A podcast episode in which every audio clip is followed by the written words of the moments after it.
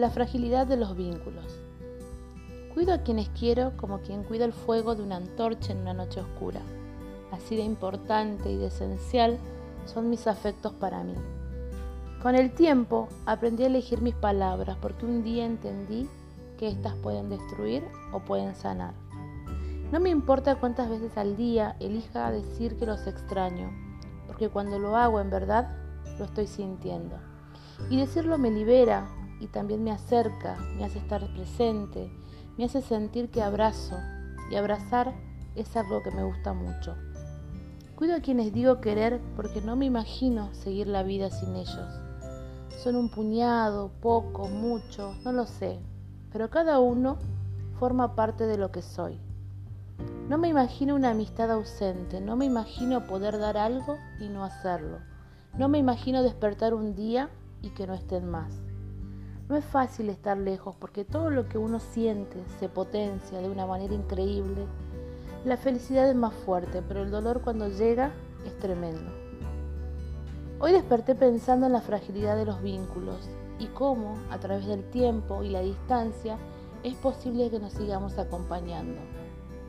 Todo pende de un hilo invisible que traspasa fronteras para no dejarnos caer nunca. Es un hilo que me conecta a quienes tengo lejos y que estoy tejiendo en forma de red en mi nuevo lugar. Lo que sucede alrededor es a veces increíble, pero otras veces es absurdo y triste. Personas a las que querés tanto de un día para el otro pueden resultar desconocidas y alguien que apenas conoces aparece para salvarte. La fragilidad de los vínculos radica en lo que no es recíproco y verdadero, porque cuando lo es, se labura de a dos y todo fluye. No tenés que forzar nada, nada te condiciona, estás y ya, y cuando no, se habla. El silencio siempre, pero siempre va a destruir. El silencio no aporta, el silencio confunde, engaña, especula, el silencio es devastador. Siempre ruego ser el tipo de persona a la que no le tiemble la voz para decir cuánto quiere alguien y para saber alejarme cuando sienta los vacíos a mi alrededor.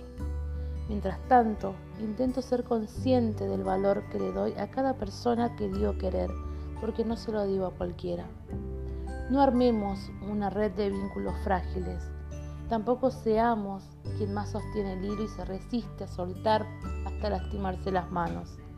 Formemos vínculos tan fuertes que puedan acompañarnos y entendernos siempre, sobre todo si tenemos días en los que preferimos no abrir las ventanas.